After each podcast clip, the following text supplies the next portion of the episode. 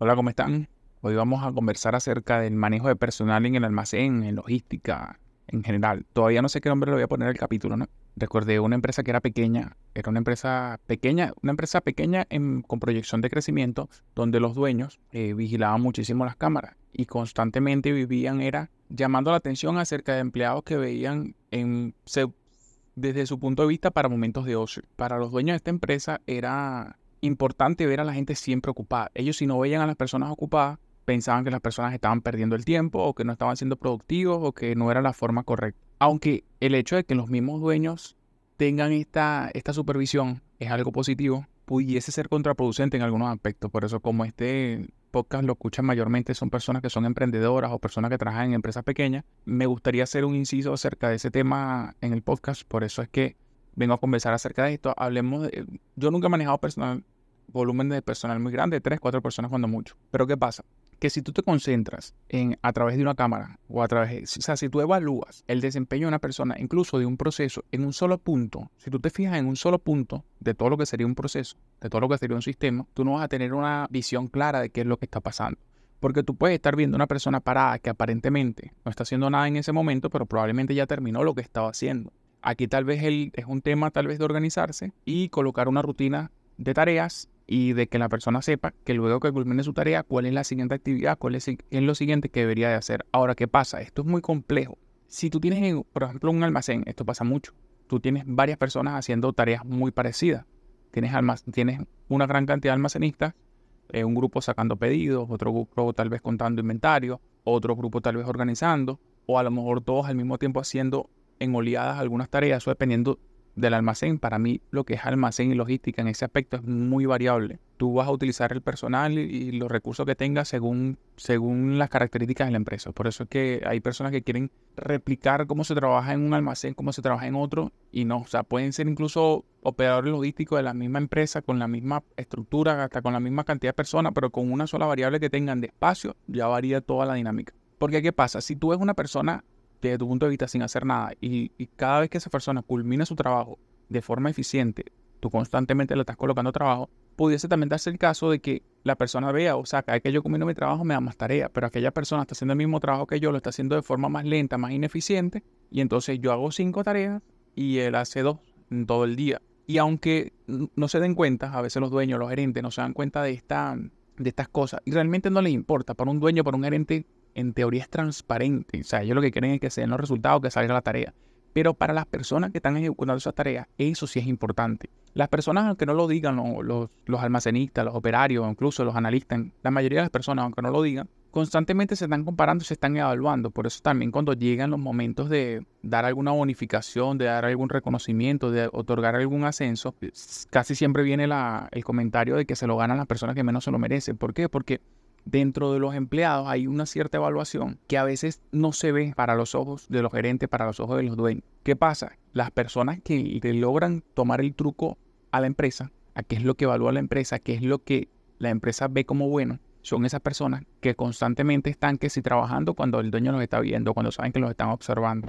Porque tú estás observando a través de una cámara un empleado sin hacer nada, pero tú no sabes si ese empleado ya ha hecho tres veces más que los otros empleados. Simplemente que aquellos, como conocen el truco y saben que tú lo estás observando, agarran una paleta y para desglosar una paleta o ubicar una paleta, la ubican con la calma del mundo, porque los he visto. Y sin embargo, el, que es eficiente es al que vas a castigar, castigar entre comillas, pero es el que vas a recargar de trabajo. Cuando realmente lo que tú tienes que llevar es una relación. Bueno, realmente lo que deberías tener es un cronograma de tareas a, a realizar, una planificación, luego colocarle unos checks o una manera de tú saber quiénes culminaron sus actividades.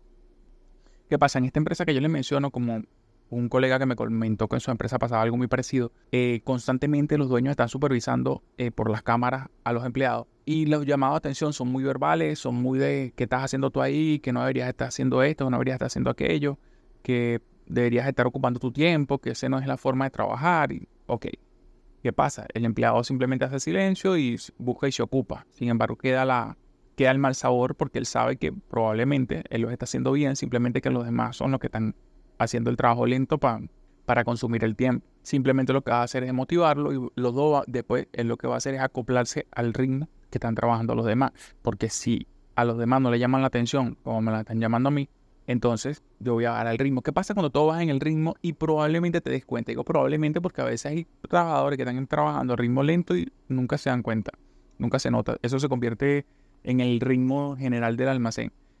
¿Qué pasa cuando vas en el ritmo y probablemente te des cuenta, coño, pero o sea, creo que pudiésemos ser más productivos o cuando tú quisieras aumentar la productividad dentro del almacén? que te vas a dar cuenta que están lento, que te vas a dar cuenta que están echando caro, te vas a dar cuenta que estás haciendo propósito y comienza la rotación del personal.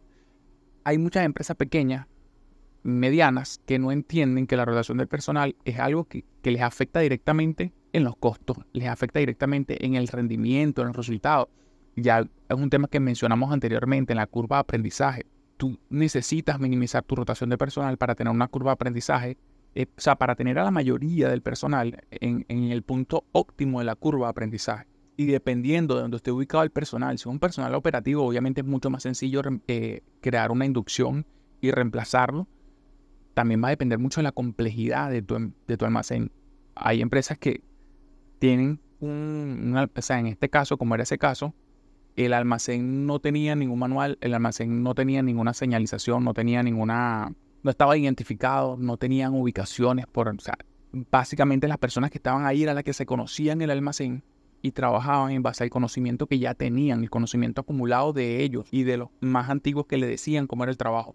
Pero no había un, un programa de inducción que pusiera a tono a las personas que entraran y minimizar esa curva de aprendizaje. ¿Qué hace esto? Que el valor que tienen esos trabajadores es incalculable. ¿Qué pasaba en esta empresa también? Pasó un fin de semana, eh, los trabajadores trabajaron el fin de semana completo y la remuneración que, que recibieron por ese fin de semana fue completamente pírrica y ninguno estaba de acuerdo. ¿Qué pasa? Ellos aceptaron su remuneración porque fue un poco bajo coacción y fino, o sea, la empresa ganó esa negociación de ese fin de semana, le dio una cantidad muy poca a los, a los trabajadores y lo que queda es el resentimiento. ¿Qué pasa? Que probablemente para la empresa y el resentimiento no les interesa, pero todo eso afecta a corto, a mediano y a largo plazo. ¿Por qué? Una de las cosas más complicadas en, en, estas nuevas culturas de trabajo, en estas nuevas formas de trabajo, es el compromiso de los trabajadores. Y obviamente mientras más abajo en el nivel jerárquico se encuentre un trabajador, menor eh, intención va a tener de, comprometerse. Ahora, si quieres evaluar el personal, no solamente tienes que ver en una sola fotografía qué es lo que está pasando. O sea, si tú consideras, tú estás viendo, oye, me estoy dando cuenta que el personal pasa mucho tiempo ocioso sin hacer nada, entonces tienes que comenzar a evaluar a nivel de desempeño, a nivel de objetivo, a nivel de resultados a cada uno de los, de los que forman parte de tu equipo.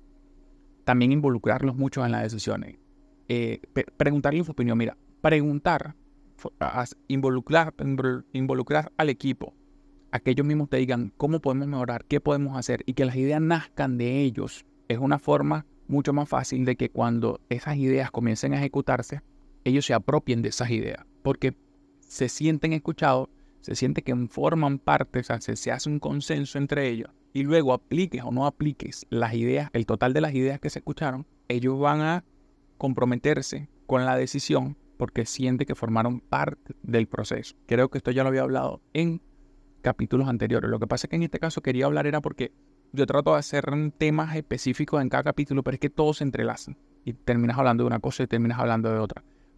Si eres una empresa que va en crecimiento, tienes que entender que la forma en la que estás trabajando, cuando eres una pequeña empresa, un, tres, cuatro personas y empiezas a crecer, va a llegar un punto en que esa forma de trabajar ya no va a ser sostenible.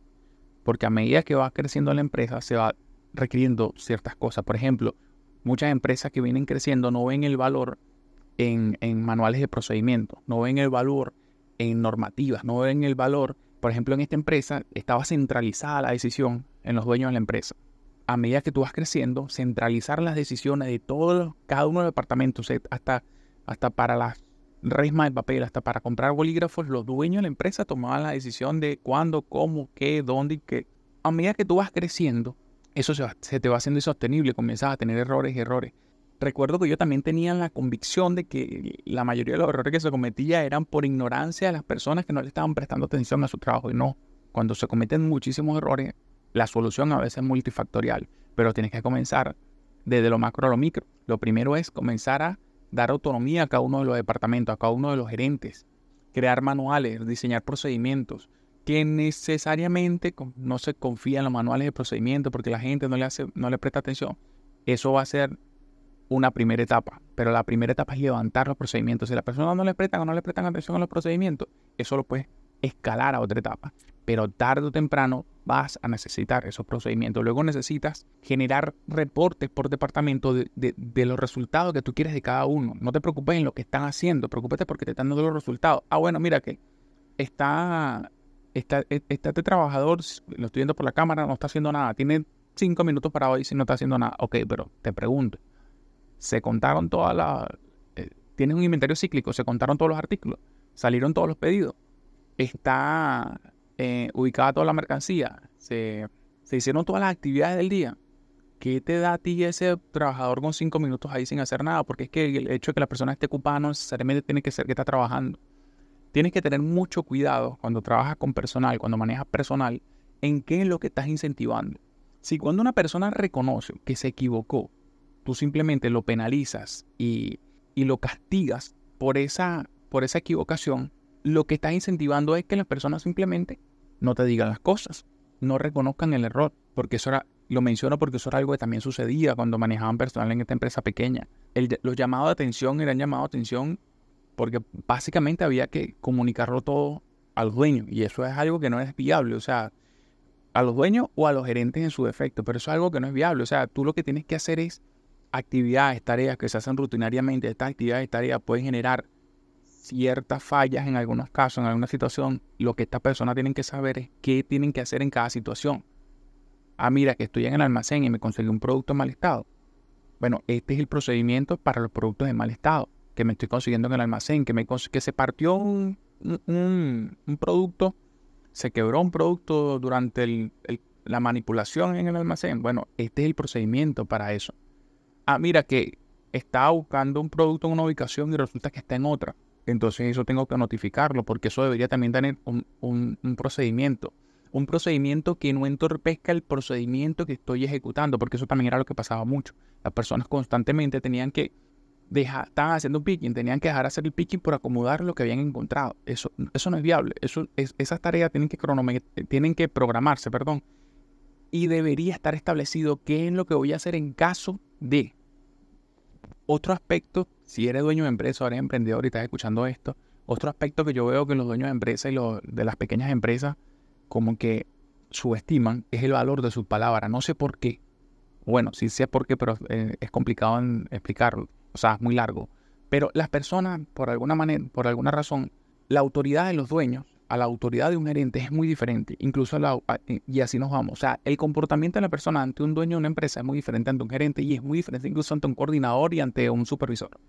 Son, son comportamientos muy distintos.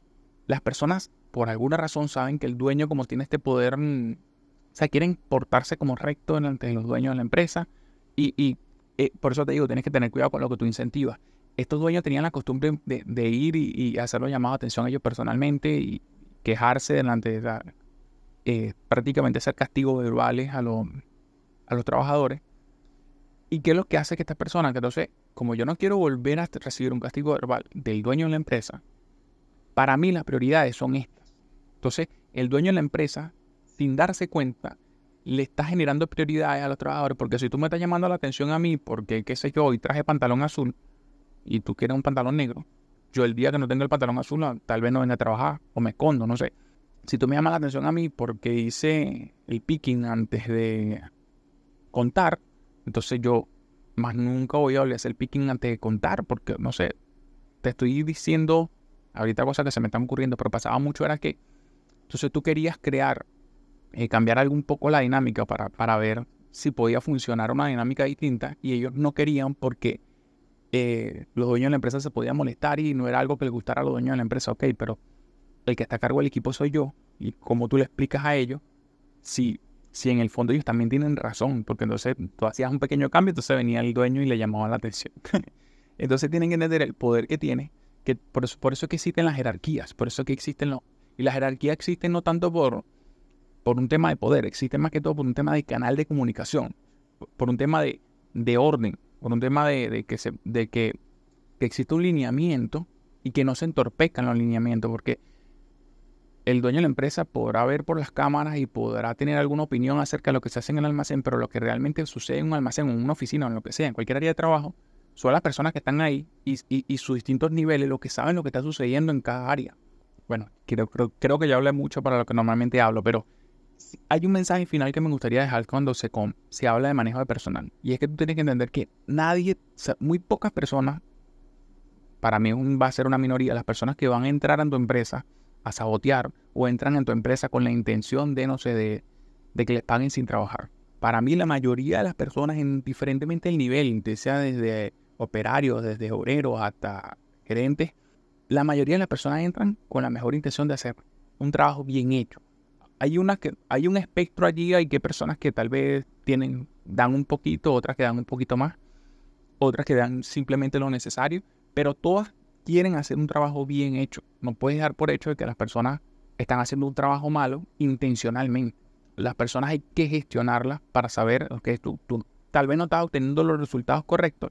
Hay que comenzar a gestionar qué es lo que está pasando. A veces no es culpa directamente de la persona. Tienes que recordar que un problema, y esto probablemente lo puedo hablar, lo puedo hablar en otro capítulo, un problema tiene tres aspectos.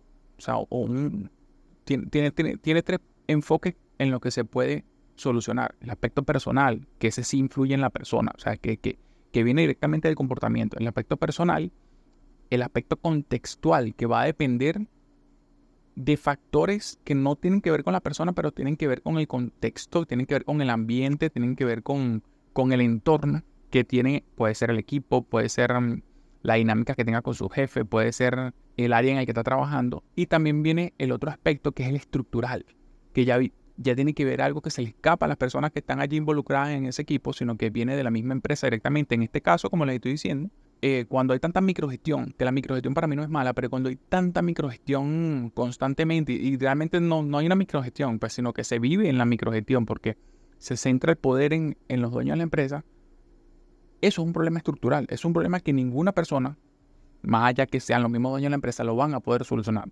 Eh, si tienes un problema con el sistema, es un problema estructural. Es un problema que ninguna de las personas que está ejecutando la tarea lo puede solucionar, más allá que la persona que maneja el sistema, porque el sistema forma parte de una base estructural del proceso. Entonces tiene tres niveles y tres enfoques, personal, contextual y estructural. Tú cuando vas a evaluar un, estás viendo que está sucediendo algo, comienzas a hacer, a revisar, o sea, es, responsabilidad de la persona. Si, no, si ves que no, que, que no hay tanto impacto en la ejecución de lo que está haciendo la persona, bueno, te pones a ver, tal vez es contextual, tal vez esta persona se está equivocando porque ella está haciendo bien su trabajo, pero la interrumpen mucho. Si la interrumpen mucho, ya es un problema contextual del área donde está. O tal vez esta persona, tal vez es el documento. Entonces, si el, es el documento, es la hoja de picking la que está usando, que probablemente no le está dando la información de la mejor manera, entonces es un problema estructural, porque esa hoja de picking es un problema estructural ya eso se tiene que escalar para modificar esa hoja de picking para que salga de otra manera. Entonces, siempre hay que tener claro que es muy poco el porcentaje y en algunas, dependiendo de la empresa, en algunas empresas es nulo el porcentaje de personas que quieren hacer las cosas mal de forma a propósito. No. Entonces, muchísimas gracias por haberme escuchado. Nos vemos en un próximo capítulo. Hola, ya se acabó el capítulo.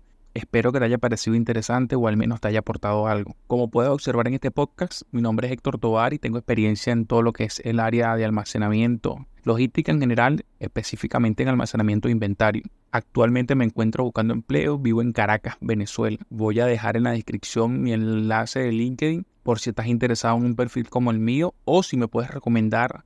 Muchas gracias de antemano, continúa disfrutando del resto de los capítulos y bueno, todas las sugerencias son bienvenidas. Chao, chao.